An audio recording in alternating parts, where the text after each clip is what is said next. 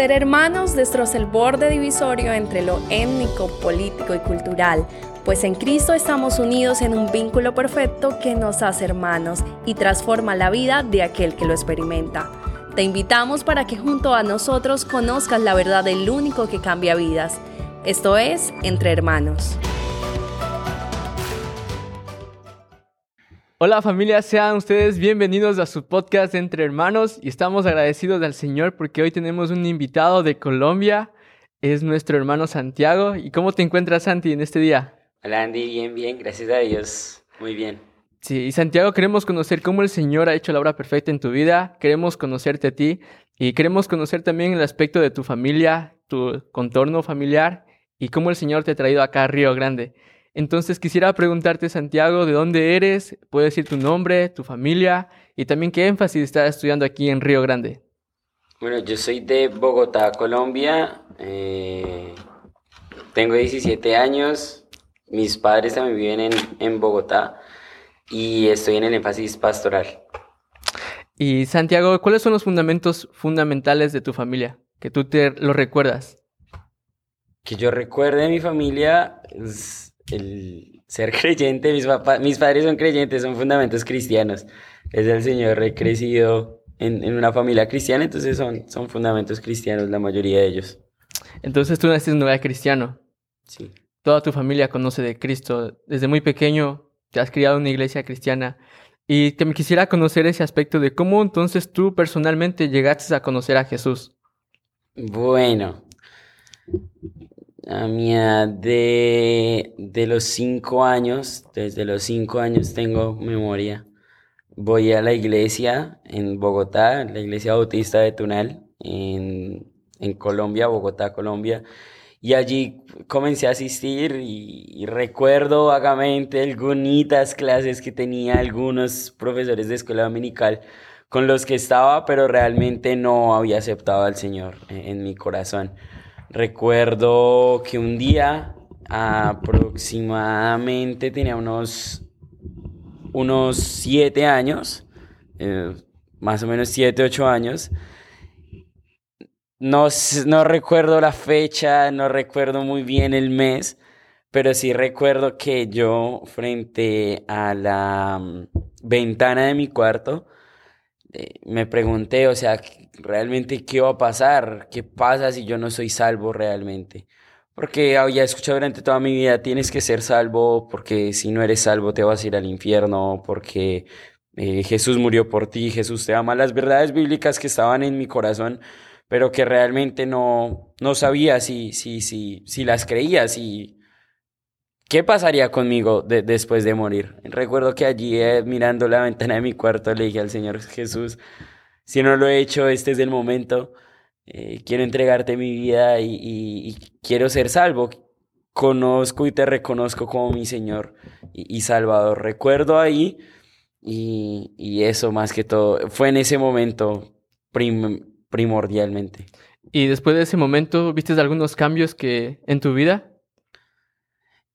Sí, en ese justo por esos tiempos yo estaba cambiando de, de colegio.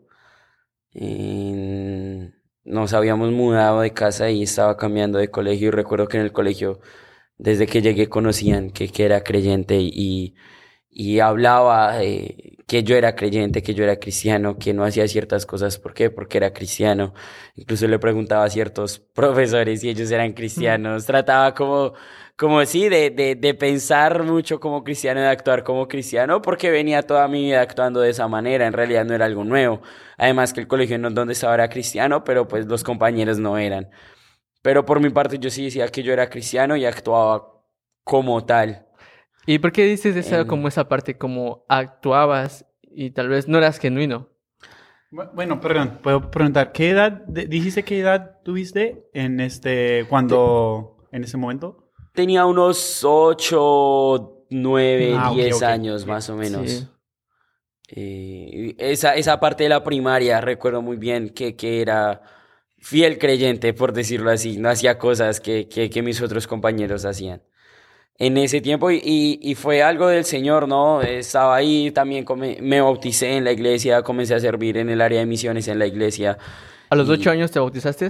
Eh, recuerdo. ¿Tal vez también recibiste un discipulado de parte de la iglesia? No, no. Mm. Eso sí, eh, recuerdo, nunca recibí un discipulado de, de, de, primera mano.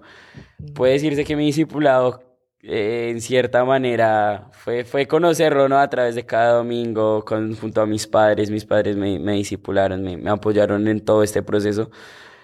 Que el Señor fue bueno y, y me sostuvo durante este tiempo también. Eh, qué importante conocer ese punto, creo, de nuestras vidas, ¿no?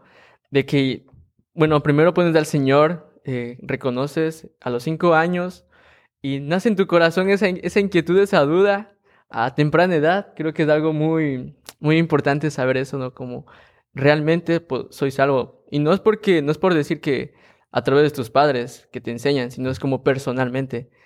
Y ver esa necesidad en tu vida a los cinco años creo que es algo muy precioso, Santiago, que tú pudiste conocer y apreciar mucho. Pero ya cuando llega ese tiempo del que te bautizas, eh, ¿cómo fue ese momento para ti? ¿Qué sentías tú? Claro, fue, fue hacia esa hacia los 8 o 9 años que realmente entendí el Evangelio. Y que junto a mis padres, mis padres realmente siempre me, me, me instruyeron que la decisión era propia. Como que ellos no, nunca me vendieron la idea de que por ellos yo era salvo, sino que fueron, son siervos muy fieles realmente al Señor y que me guiaron en ese momento. Entonces creo que el bautismo fue como una continuidad, decirle, decirle a la iglesia, decirle al mundo, yo soy creyente, pero antes venía con, con ese estilo de vida cristiana, por decirlo así, con ese estilo de buena vida, como, como lo de, como se ve en, en algunos niños que, que tú ves que son diferentes, yo, ese niño diferente que, que, que no decía groserías, que no... O sea, como ese niño, típico niño santo de la iglesia que todas las mm. hermanitas, abuelitas quieren. Es. El que todos quieren y aprecian y aman mucho. Y creo que también eh, pasamos por ese tiempo, la verdad, por cuando estamos en el tiempo de la iglesia, creo que todos queremos ser esa, esa luz, ¿no? De, aún cuando somos niños, como decir, mira, yo, yo sé esto, aprendido esto, memorizo esto, pero también algo muy importante creo que en tu vida sería alguien que te haga eh, ayudado a entender las verdades, las verdades del Evangelio. ¿Y quién fue esa persona que te influyó para tu vida? Eh, mi padre, mi padre, mi, mi madre y mi pastor. ¿Tus padres en qué manera influyeron? En enseñarme cada día, eh, de la parte de ser discípulos, de, de, tu discipular, digamos, a tu hijo, no, no va a ser muchas veces, venga, le hago esta lección de, de, de nueva vida en Cristo, de, de estas cosas, muchas veces no es eso tú eres más un discípulo y tú eres más discípulo compartiendo vida, viendo cómo se mm. relacionan, viendo cómo hacen, cómo ellos te tratan, cómo te muestran el amor de Dios a través de, de, de Cristo, el poder darme ese amor a mí. Y así fue un poco más, más fácil entender, wow, si mis padres me aman así, imagínate el gran amor de Dios. Pero eso lo entendí, eh, recuerdas, hasta en toda mi primaria estuve, en eso y, y hasta mis 12, 13 años. Estuve en esa tónica de, servir al Señor y, como tú, tú dijiste, memorizar. Típico niño de iglesia. Sí. creo que eso como mencionas es fundamental en nuestra parte, el desarrollo y el crecimiento espiritual. Y los fundamentos bíblicos sería algo muy precioso conocer de muy pequeño. Pero también esa parte, creo, de tu vida devocional. Eh, cuéntanos cómo era tu, tu, vida devocional en esa temprana edad. No tenía. Mm. Me, me faltó esa parte. Mm. Y, y, fue lo que me llevó, en, como te lo mencioné, a, a perder el enfoque en, en, un punto de mi vida porque no tenía esa vida devocional. Pensé que un devocional con mis padres eh, lo llenaba, ¿no? Pero dejé mi, mi, intimidad personal con el Señor. ¿Tu familia la tenía. organizaba un devocional juntos en familia? Sí, sí, sí, sí. Por agradecer al Señor hasta el día de hoy eh, ya porque me vine, pero hasta el día de hoy, cuando estaba en Colombia, lo hacíamos. Un devocional familiar que ayuda mucho al crecimiento espiritual de las familias. Y si familias nos están escuchando, ayuda al crecimiento de sus hijos y es muy bueno. Sí, y Billy, ¿cómo crees que esto ayudaría mucho al crecimiento espiritual, una vida, eh, un devocional familiar?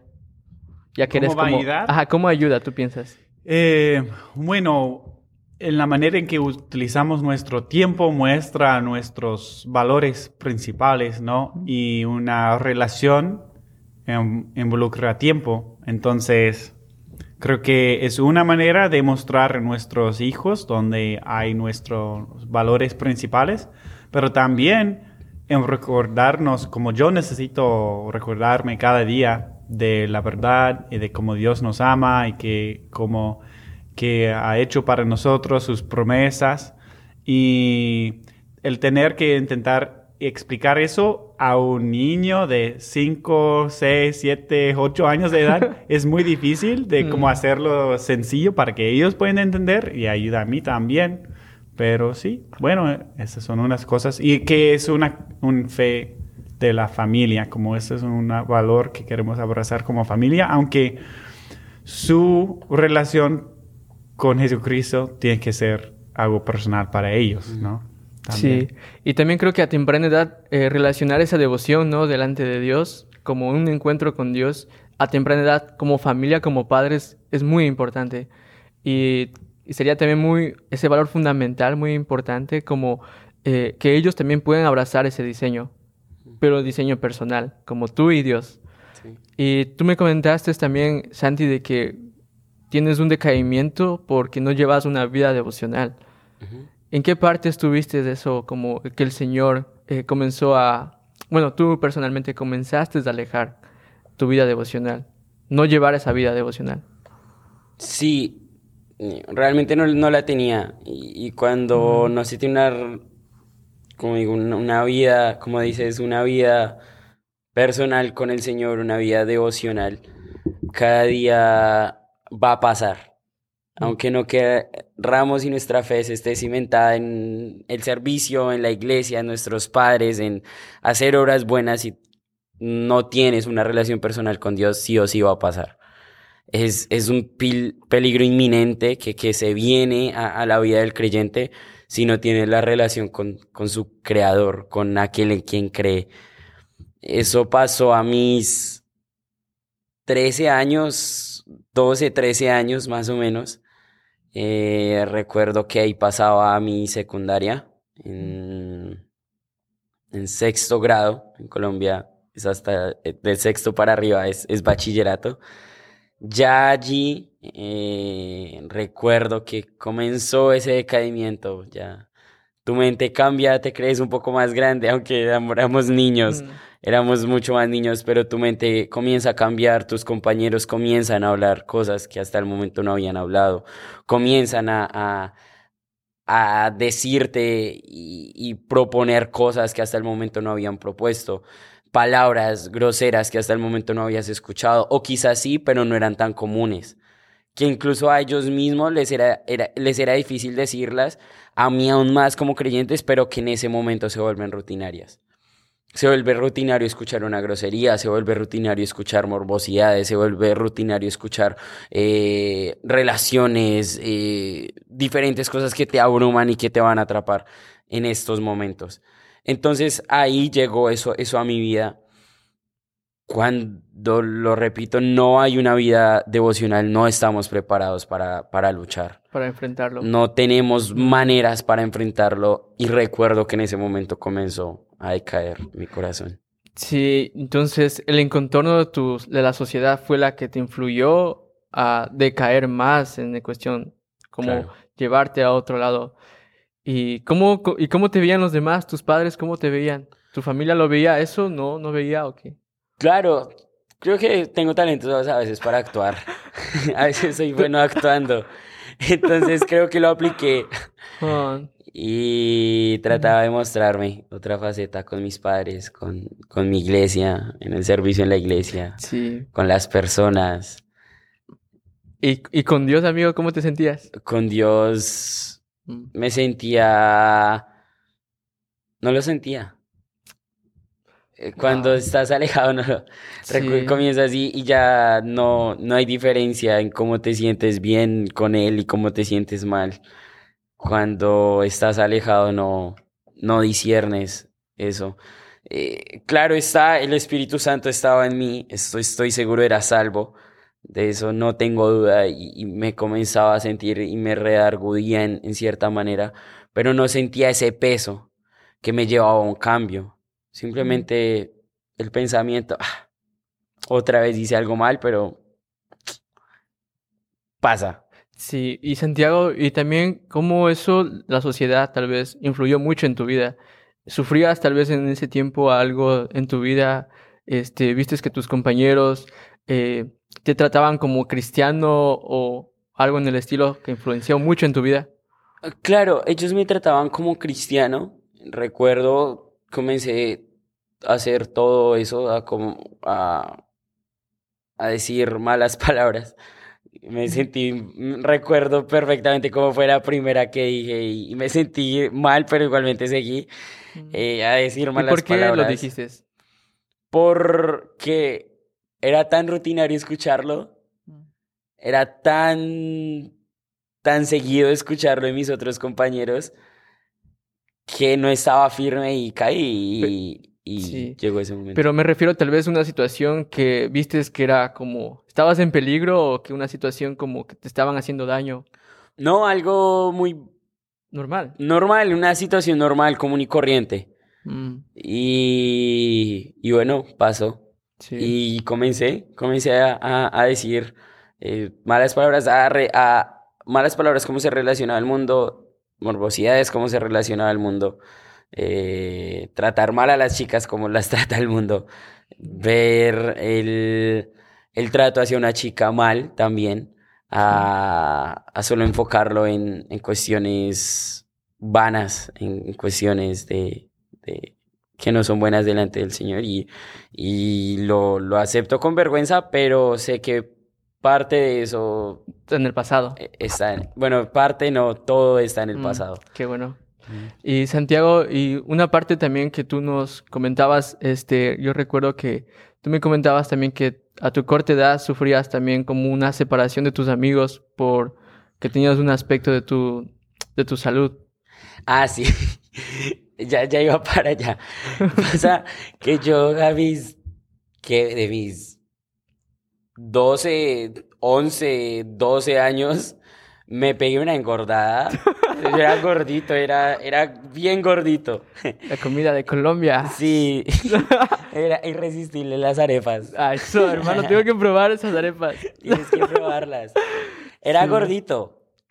Y nunca, ese es, mis, mis padres siempre me amaron como yo era. Oh. Y nunca lo vi así, pero ahorita que lo puse a pensar últimamente, creo que, bueno, creo no, me hacían bullying. O sea, realmente por mi aspecto físico me hacían bullying. Recuerdo que quería estar con los populares. Bueno, en realidad con mis amigos, con, con personas ahí. Pero simplemente me decían que no por mi aspecto físico. Por mi. por. porque era gordito y, y, en cierta manera me, me molestaban bastante por eso. Eh, pero bueno, también creo que el Señor en medio de todo ayudándome, no, nunca caí como en, no, me hacen bullying y, en una depresión, por eso no, porque también tenía mis comodidades en mi casa y tenía más comodidades que no me permitían estar en ese, en ese aspecto. Ok, amigo. Y después, entonces, ¿cómo llega ese cambio en tu vida después de suceder todo eso, tu juventud? ¿Cómo viene ese cambio en tu vida ya? A través de alguna disciplina en tu vida, como ya tú ya cumples tus 15 años. Claro, no eso, eso fue a mis 13 también. Resulta que yo me enfermé. Mm. Yo me enfermé y por, una bacteria, creo, como en 6 horas, bajé como 10 kilos. Fue, fue como si me hubiera hecho una cirugía. En, una, una... en 6 horas vomité y, y boté. Todo. O sea, sí. No, que, que delgado. Y fue horrible. Yo recuerdo que, que, fui al médico y el médico me, me dijo que, que me sentara y no, no tenía fuerzas. Realmente me, me, me, me destruyó esa bacteria en muy poco tiempo. Estuve hospitalizado, ya la trataron, gracias al Señor salí de eso y ahora ahí cambió en otro aspecto mi vida. Ya no era el que me hacían bullying, sino todo eso quedé flaco. Eh, eso fue, recuerdo, en noviembre, diciembre. En enero empiezan las clases en Colombia. Bueno, ya llegar al colegio flaco, más tipo más atractivo, más fit. En Mm. esa época, pues fue otro cambio, fue ver diferente, pero no para bien. También lo seguías a- como llevándolo para mal, todo ese Claro, aspecto. fue peor. Mm. Fue peor porque si antes trataba de hablar con las chicas para mal, ahora era más. Porque me sentía en la capacidad de poder hacerlo. Si antes quería jugar con mis amigos de decir más las palabras, ahora más porque ya pertenecía al grupo de ellos. Si eh, eh, en- de rechazado a- y acep- de rechazado, aunque realmente no me sentía así, porque era bueno en otras cosas y trataba de llenar esos vacíos también académicamente con, con otras personas, ha aceptado ahora por la mayoría. Ha aceptado por los que me querían ver bien en el mundo, a ir a fiestas, a comenzar a querer ese entorno de ellos, a decir más groserías, a actuar más como ellos, a querer más cosas de ellos, lo cual me llevó a hundirme más en mi pecado y hundirme más en los deseos del mundo, porque también comencé a, a- entrenar ciclismo. ¿Y cuántos años tenías Ahí tenía 14. ya cuando empezaste a entrenar? Sí. Todo y, y continuaba ese, ese descontrol, se puede decir que no puedes incluso ya llevar una algo tranquilo paz en tu corazón. Y, y no, y la verdad como me, me lleva mucho a pensar, creo, de que eh, hay muchas personas, así, como nos, así como nosotros, como nosotros vemos, ¿no? De como eh, en la iglesia tienen esa devoción, pero afuera de la iglesia no, no llevan una vida eh, que ciertamente agrada al Señor. Y realmente, Santiago, ver todo eso de que me acabas de comentar, todo eso, de cómo el Señor eh, no incluso no, no, no apreciando lo que el Señor ha hecho muchas cosas en tu vida, pero ah, incluso en tu situación delicada de salud, cómo el Señor te sacó de eso. Pero ahora comienzas a entrenar ciclismo y me imagino que es una parte disciplinada para que la cual tú estás entrenando. Claro. Sí. ¿Y por qué te encantaba estudiar eso o estar en ese proceso? Sí. Eh, mencionaste que, que era devoción en la iglesia, Mm. pero era más una vida de servicio, no devoción. ¿Cómo cumplir algo? Por cumplir, por llenar, por cumplir el, el que los otros vieran.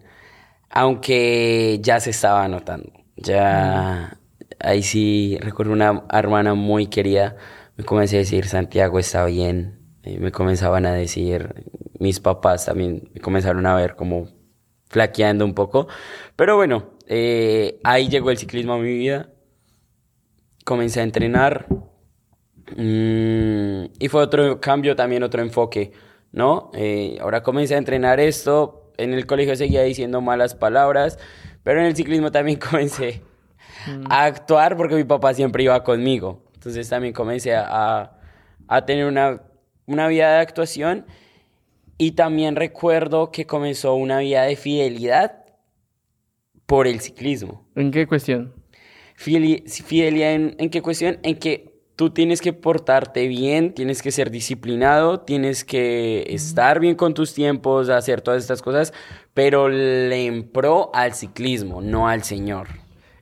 Sí, pero Santiago, ¿y esa parte como de tú querías eh, ciclismo por algo a futuro? Sí, sí, sí, sí. Eh, ahí, ahí viene en cierta manera el deseo de, de Río Grande. Ahí aparece un poco, pero no con el nombre de Río Grande, sino con seminario. Yo desde pequeño sí quería ir al- a un seminario cuando, cuando terminara mi, mi escuela. ¿Por qué querías ir desde muy pequeño? Vi a unos muchachos que fueron de Palabra de Vida a mi iglesia. Todos eran jóvenes y dije, quiero hacer eso. Quiero dedicarle mi vida, así sea un año, dos, tres años, a, a dedicarlo al estudio de la palabra después de eso. Entonces, después de eso, eh, de, del ciclismo, cambió, ¿no? Y yo dije, no, ya, yo no quiero eso, yo quiero montar una cicla y correr el Tour de Francia, eh, correr la Vuelta a España, el Giro de Italia, ya, yo, yo, yo qué instituto, yo quiero es volverme millonario corriendo en la bici y entrenando y, y que ese sea mi estilo de vida. Y es en esa etapa entonces donde el Señor pone, recuerda lo que es tu llamado. Y nos gustaría conocer esa parte de tu etapa, la verdad, porque como mencionabas, eh, tu disciplina creo que te llevó pro a algo, como que querer hacer a futuro, pero tu llamado a los cinco años, que tú pudiste al Señor poner tu vida, decir yo quiero estudiar en un seminario. Y vamos a escuchar todo esto después de esta pausa, así es que continúen con nosotros. Gracias por estar con nosotros. Para conocer más de nuestro seminario puedes seguirnos en nuestras redes sociales como arroba seminario bíblico Río y en nuestro sitio web como riogrande.edu. Continuamos con Entre Hermanos.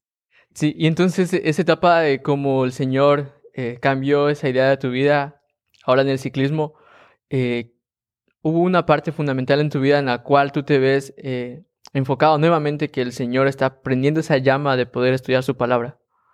Sí, sí. Entonces, en otras palabras, ¿qué te hizo cambiar tu perspectiva y deseo de tu vida? Sí. Yo cuando comencé a entrenar ciclismo me desvié más, primero. O sea, no, no fue que él, me ayudó a enfocarme en algunos aspectos de disciplina, pero yo dije, yo, yo ya no quiero ir a estudiar yo quería ir a estudiar, pero yo ya no quiero ir a estudiar, yo ahora quiero ser ciclista. Pero en, en, durante entrenaba, durante estuve en ese, en, ese, en ese proceso, pasó un problema con un amigo de la iglesia, un amigo que amo y es, es mi mejor amigo, eh, uno de mis mejores amigos hoy en día. Pasó un problema con él donde, bueno, me vi involucrado, no tan directamente, pero pasó un problema con él. Y él, me, él, después de eso, él me dijo, Santiago, yo no sabía si yo era cristiano. Y creo que, aunque había pasado toda mi vida en la iglesia, yo realmente no era salvo. Eso me lo dijo mi amigo. En ese momento él tenía 17 años, yo tenía 14. Y entonces él me dijo, yo quiero ir a un campamento en palabra de vida en el 2020, o sea, estábamos en 2019, y él me dijo, yo quiero ir a un campamento en palabra de vida, no sé, vamos, acompáñeme. Me lo decía como un plan, como de plan ir, ir a un campamento de, de palabra de vida en, en Argentina. Allí eh, yo dije, pues, bueno, está, está chévere el plan, está, vamos. Vamos, esperemos a ver qué dicen mis papás, pero pues vamos, vamos a conocer otro, país, no tanto con el enfoque de, de, sí, voy por el Señor, no, vamos, yo quiero conocer otro país, otras experiencias, otras cosas, vamos, está, está perfecto. Mis papás me, me sorprendieron, al final me dijeron que sí, yo pensé que no me iban a decir, pero me, me dijeron que sí. Eh, pagamos esto, pude ir por la gracia del Señor, tuve la oportunidad de ir. Y allá el Señor me, me destruyó. Por completo. Me, me cambió mi, mm. mi, mi, manera de vivir, ¿no? Es en esos momentos que, que te sientes realmente tocado por el Señor, que ya era tu Señor, pero que se te había olvidado. Que era el Señor que te permitió pasar por muchas cosas y te guardó mm. de caer en muchas cosas pero que ahora te está diciendo vuelve a mí, porque estás alejado. ¿Y te acuerdas de algún mensaje que te llevó a confrontar con El tema mm. era perder para ganar. Y me di cuenta que tenía que perderme a mí, que tenía que perder mi yo para ganar la relación con él, para llegar a tener una relación personal realmente con el Señor que me creó y perder, perder mi yo, perder mis actos, perder lo que yo soy, perder eh, lo que yo creo, perder lo que yo pienso, pensar ahora lo que él piensa, lo que él quiere que crea, lo que él quiere que haga. Y ahí fue cuando cambió y transformó eh, mi vida. Eso fue al principio, en el enero de 2020. Y regresaste ya con, se puede decir, con esa, ese cambio que quieres, que quiere tener nuevamente. ¿Y tus padres, eh, cómo vieron en ti ese cambio? Sí, mm, llegué con un cambio eh, realmente y dije, no, yo, yo sí quiero ir a estudiar. Quiero ir a estudiar a algún lugar, a, a Palabra de Vida, quiero ir. Eh, y otra vez, ah, ¿cuántos años tuviste con, con ese campamento? ¿14? 14. 14. Sí, sí. Que ya regresaste. ¿Seguiste con el ciclismo? Seguí entrenando ciclismo. seguí entrenando ciclismo. No seguí en el colegio. Ajá. Porque incluso por el ciclismo me salí del colegio a entrenar más. ¿Oh, sí? Ah, sí, me salí del colegio a estudiar virtual. Eh, y yo, yo estaba enfocado, o sea, yo dije, esto quiero que sea mi, mi futuro, realmente me salí hasta el colegio. Y por eso, bueno, llegué a, llegué a, a tomar esas decisiones, incluso. Ujú. No, sin, sin nada del Señor ni nada. Y el Señor también lo utilizó porque ese año entraron a pandemia, entramos a pandemia, pero yo ya estaba estudiando en un colegio virtual. Oh, interesante. Entonces, rezaste el campamento y dijiste a tus papás que querías estudiar en palabra de vida o algo así. Sí, Ok. que quería estudiar en Palabra de Vida o en algún seminario después de acabar. Mm, Entonces que el ciclismo ya pasaba a ser mi segundo ámbito, aunque sí lo quería hacer. No sabía cómo iba a comer, pero yo dije, de alguna manera como para llevar las dos en algún momento. Mm. Eh, pero también le dije al Señor, Señor, si no quieres que yo siga en esto, bájame de la bici. Así me duela. Y no sé si estuvo bueno decirle eso al Señor. Lo- que así me duela. ¿Y lo dijiste? Y se lo dije, No. le dije, señora, si me duela, bájame de la bici. Si no es mi volun- si no es tu Mm. voluntad que yo esté acá. Eh, le recuerdo que le dije en ese campamento. Y... ¿Y qué hizo el Señor? ¿Y qué hizo el señor? Literal, me bajó de la bici. Literal, o sea, estuve entrenando todo ese 2020. eh, llegó 2021 y también estuve entrenando bastante. Y llegaron unas pruebas que se dan en Colombia para pasar a un equipo de un ciclista famoso en Colombia. Y un mes antes de todo lo que yo había practicado, todo lo que yo había entrenado, el ritmo que llevaba un mes antes, yo fui a una carrera que no era ni importante, o sea, era para ver cómo estaba de nivel. Y allí recuerdo el señor. Estaba en una, una contrarreloj, que es terminar un circuito primero que todos. Y era una subida de como tres kilómetros. Subí muy bien y me quedaba solo bajar. Eh, y en la bajada, recuerdo que de lo rápido que subí, llegué súper mareado. Y en la bajada perdí las luces en un momento y me caí. Y me raspé todo y bueno, así el señor, literal me bajó de la bici. Eh, pero sin embargo yo quise terco seguir. ¿Continuaste todavía? seguí, sí, seguí. Yo dije, no, esto debe ser normal, eso le pasa a todos los ciclistas. Seguí y yo dije, no, ya, me presento aquí, si no paso, dejo esto. Y antes de salir de mi casa, eh, llegaron las pruebas, ¿no? Antes de salir de mi casa le dije al señor, señor, no permitas que pase si no quieres esto para mí. Y recuerdo, el señor es muy bonito, porque recuerdo que llegué a la prueba, ya me tocaba competir y 10 minutos antes de que empezara y que yo entrara a mi competencia, se dañó la bici. ¿Y cómo se dañó? Se, la, la bici tiene una, una partecita muy pequeña, pero que sostiene todos los cambios de atrás, que se llama la uña de la bici. Y- Eso se partió. Eso nunca se parte. Eso es casi imposible o por un golpe muy fuerte, pero se partió. Se partió ahí 10 minutos antes de empezar. Entonces ya no pudiste competir ya. Competí con la bici de un amigo. No, yo sigo. Le dije a mi amigo, présteme su bici, yo sigo. Competí con la bici de mi amigo. Y Andy, muy curioso, pasaban, era un grupo de 10, pasaban dos. Y quedé tercero De ese grupo. de ese grupo. Y no pasé. Y dijiste de aquí a... Dije, De aquí a... la bici para los patios. Ahora sí. Ya la bici, ya no más, no quiero nada de bici. Y ya, a terminar mi escuela y después ir al seminario. Dije, el señor está bien. Mm. Y ya luego que regresé de, de palabra de vida, comencé a hacer mi devocional. Y ya tenía una vida devocional más cercana con el Señor. Entonces significa que tú tenías ese llamado ya al Señor y que el Señor te, re- te redireccionó nuevamente a Sí. lo que Él te tenía preparado. Sí, me rescató. ¿Y ahora dónde querías ir a estudiar? ¿En Palabra de Vida? Eh, sí, o en Colombia hay un seminario que se llama Seminario eh, Bautista de Colombia, que es parte de la federación a la que asisto, de la que es mi iglesia local en Colombia.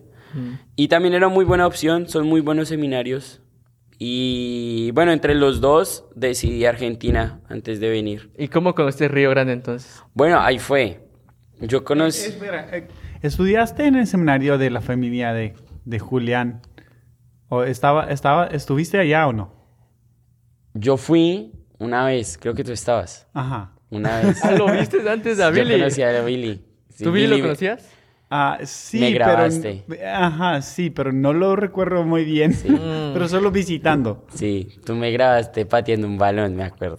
En la cancha grande. Mm, Ok, bien, bien. Sí, jugamos allá. Yo fui, yo fui, yo iba a visitar allá el seminario en Colombia. Billy lo conocí. Y bueno, ahí yo dije, me, me gusta, está muy bueno.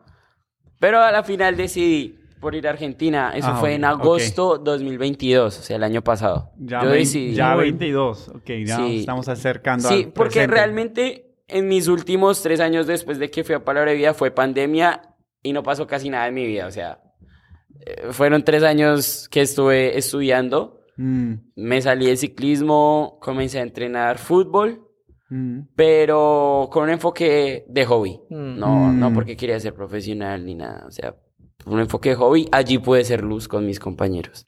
Qué bendición. Desde el Señor ellos pudieron ver a Cristo. Creo en lo, en lo que compartimos, pudieron ver a Cristo. Y, y ya yo tenía eso, de, de querer ir a, a, a A Palabra de Argentina. Argentina. Ok. Eh, estaba entre Colombia, Argentina en agosto de 2022. Di- Dije, no, me voy a ir a Argentina. Una semana después, una hermana me dijo, venga, Santiago, ¿y usted nunca ha revisado eh, cómo es el seminario bíblico Río Grande? ¿Y no te ¿Cuál- pasó por ¿Cuál, cuál hermana? ¿Quién? ¿Quién una, fue? una hermana de la iglesia. ¿Puedes decir su nombre? Una hermana de la iglesia, sí, se llama Sonia. Sonia, Mm, gracias, hermana Sonia. ¿Estudió Sí, aquí o qué? No, no, no. Eh, ella tiene hijos. eh, tiene una hija y un hijo. Y bueno, son, somos, son grandes amigos de la familia. Eh, y el Señor la utilizó a ella. Eh, me lo mencionó. La hija eh, ya había averiguado. El Mm. hijo quería entrar este año a algún seminario igual que yo, estaba por decidirlo. Pero me lo dijo a mí. Y yo ya había tenido contacto con, con Seminario Bíblico Río Grande, pero no me acordaba. Eso había quedado Mm. en el olvido. Resulta que en 2018, la hermana de Julián Gutiérrez, Angie Gutiérrez, ex alumna de, de- Río Grande. semi- de Río Grande, fue con un grupo a Colombia, de Río Grande, a servir. Y yo fui con ellos a un viaje misionero que ellos hicieron al valle de, de a- al Valle del Cauca, en Colombia, a Cali, Colombia. Ellos fueron, yo fui con ellos, y ahí con ellos conocí el del seminario, pero a mí se me había olvidado eso. Eso quedó en el Ah, olvido. porque- O sea, hace unos años a- a- Cla- en atrás. 2018. Yo estaba niño también. Mm. Estaba, Ujú. estaba niño. Entonces, pero pues gracias al Señor Él me permitió servirle. Eh, wow. Y entonces Desde muy empieza niño. ese proceso ahora, cuando te- la hermana Sonia te lo dice, te menciona Río Grande. ¿y ¿Cómo buscas a Río Grande? No, llegué a mi casa y comencé a buscar. Después de ese, después de ese día, mi papá se vino a Estados Unidos a trabajar. un- Bueno, él, él tuvo un viaje aquí. Se vino, pero yo me quedé buscando. Quedé muy intrigado por eso. Yo. ¿cuál es? Comencé a buscar. Ah, énfasis pastoral, énfasis de misiones. ¿En, en qué énfasis de- encontraste la, la de- información? ¿En la página web? En la página web. Ah, ok. Muy buena. Sí, cualquier cosa que necesiten, todo está en la página web. Y videos de YouTube, algunos. Eh, pero en la página web encontré toda la información. Ya después de eso, dije, está muy bueno. ¿Qué, te- qué aspecto te gustó más? El énfasis. Mm. Yo tenía una mente de Río Grande que era solo misiones, solo misiones, solo misiones. Ya en la página web me di cuenta, ah, tienen cuatro énfasis. Uno no puedo aplicar, obviamente, porque son ministerios femeniles. Sí. Pero, pero eh, los otros era pastoral, educación cristiana y, Misiones. y misiones. Mm. La verdad no me siento atraído hacia el énfasis de misiones, pero me atrajo mucho el Pastoral. pastoral, y educación cristiana. Mirando los enfoques, en el énfasis pastoral se aprende griego Mm. y varios idiomas. Me llamó muchísimo la atención porque se aprenden eso y también por la cuestión del idioma aquí en el país. Entonces... En entonces, en tiempo de pandemia, postulaste tú a Río Grande. 2022. Mm, No, en Colombia ya no. Ya estaban no había terminando restricciones, sí. Ya Había muy saliendo. pocas, ya. Mm. Ya Sí. estábamos saliendo, ya estábamos prácticamente afuera. ¿Y cómo fue tu contacto eh, con Río Grande? ¿A, a- a quién hablaste primero? Sí. Listo. Ahí yo me contacté, vi, vi el, vi el, vi el ese, pero yo dije, ¿será que paso? ¿Será que no? Ya me voy en Argen- ya me voy para Argentina. Mi mejor amigo estudia allá. Eh, mis dos mejores amigos están estudiando allá. Eh, el hijo de, de la hermana y, y mi, y mi amigo que me instruyó a ir allá, que, que- El campamento. al campamento, ellos están Mm, estudiando por la gracia del Señor. Eh, somos un grupo que todos nos estamos preparando en este momento Qué bendición. por la gracia de Dios. Y mm, bueno, yo, yo, yo dije, ¿o será que ya me voy para allá? Pero realmente no, no es eso que tú sientas la paz total del Señor, sino Mm. que querías ver qué es lo que te quería decir el Señor. Ahí llegó Río Grande, eh, me comuniqué, recuerdo que, perdón, el domingo en la iglesia el pastor predicó sobre la determinación. Y eso confirmó tu... Eso confirmó. ¿Sobre qué? La determinación. Ok. Entonces, Mm. yo dije, pues de una, hagámosle. Y le dije a mi papá, mi papá me dijo, pues hágale. Y lo inten- intentémoslo. Yo dije, Mm. si en algún punto de todos los pasos me dicen que no, me voy para palabra de vida. Mm. En todos los pasos dije lo mismo. Porque también sentía paz allá. O sea, yo dije, no total, pero sí dije, el Señor quiere también de pronto que esté allá. Entonces, eh, me presenté, me contacté con Rodrigo Moreno. eh, Con admisiones. Admisiones, me respondió Rodrigo Moreno. Él me ayudó en todo eso, muy diligentes los chicos de misiones. Todos Sí. muy atentos por la gracia del Señor. Me sentí amado. ¿Y cómo fue tu postulación? Porque tú enviaste la solicitud un domingo y te respondieron. No, la envié el domingo, sí, la envié el domingo por la noche. Me respondieron el lunes. Qué eficientes. Lunes Súper por, la eficientes. tarde, por la tarde. Resulta que también eh, lo mandé en una época casi muerta. Mm. No lo mandé en donde ya está a finales de semestre para que les llegue todo el trabajo, sino que gracias al Señor me permitió ser diligente. Eso fue en agosto. Entonces Mm. tuve mucho tiempo casi que ellos estaban prácticamente libres. Gracias a Dios me respondieron súper rápido. El lunes me dijeron, está bien, cuando tengamos una cita le volvemos a escribir. Y dije, bueno, se demoran unas dos, tres semanas. Y me escribieron, creo que en la tarde o el martes, que ya tiene una cita disponible para el próximo jueves. O sea, para el jueves. Ya yo, uff, entrevista. bueno, mi entrevista. Sí. Eh, me entrevistó Rodrigo también. Hablé con Rodrigo, me dijo, bueno, está bien, te damos la respuesta en unos días. Eh, me respondieron ahí al otro lunes. Me dijeron, sí, continuemos con el proceso. Ahí me, eh, Rodrigo recuerdo que me dijo, yo le doy tres respuestas, no, espere o, o sí. Y dije, si me dicen espere o sí o no, me A palabra voy". de vida. Dije, me voy. Me dijo que sí. Y por gracia del Señor lo tenemos aquí. Qué bendición, la Sí. verdad. ¿Y cuál fue tu visión, la cual tú eh, tienes ahora, con la que tú has venido?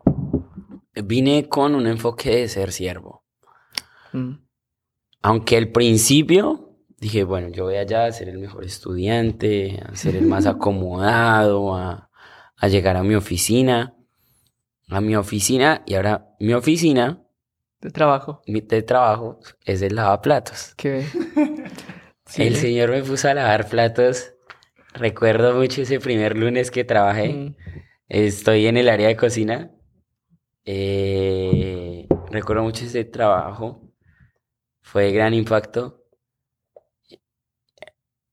Cuando tenía las- el trapero en mis manos dije, gracias. Eso es lo que soy. Soy un siervo. Vine a trapear. Vine a lavar platos. En panorama del Nuevo Testamento que vi en, este, en este semestre, vimos algo muy especial, es que si el siervo no está dispuesto a coger una escoba, un trapero para barrer o trapear, no estará preparado para agarrar un micrófono y predicar. allá pensé eso y el Señor ha orado, ¿no? Sí. Y ahí me rompió mi orgullo con el que llegué. El orgullo creo que fue algo con el que el Señor trabajó mucho este semestre junto a mi mentor Joel. Y es algo que se tiene que romper y que todo creyente debe romper.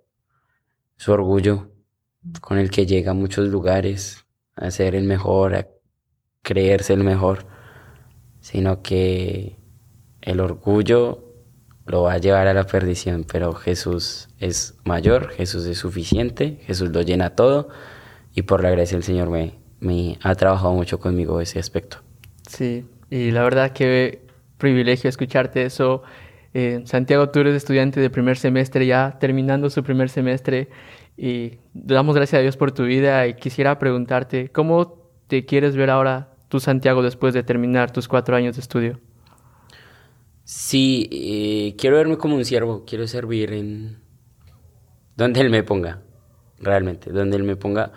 Por ahora aquí en el seminario, en estos años quisiera servir con los niños eh, migrantes en, en, Reynosa. El Señor me ha llamado a esto, eh, lo ha confirmado y esperar lo que Él hace. Sí, y vamos a estar en camino con eso, con Santiago, eh, viendo ese proceso a primera mano y damos gracias Santiago por la invitación, por ser parte de esta reunión entre hermanos. También damos gracias a la vida de Billy por ser parte de esto y a todos ustedes que están viendo desde allá de las plataformas, que el Señor los bendiga. Eh, si están viendo este podcast entre hermanos eh, de diferentes lugares, diferentes países, sean parte, por favor, puedan suscribirse al canal, eh, manden sus comentarios, sugerencias y sobre todo lo puedan compartir con más personas. Y damos gracias al Señor y que el Señor los bendiga grandemente. Esto fue Entre Hermanos.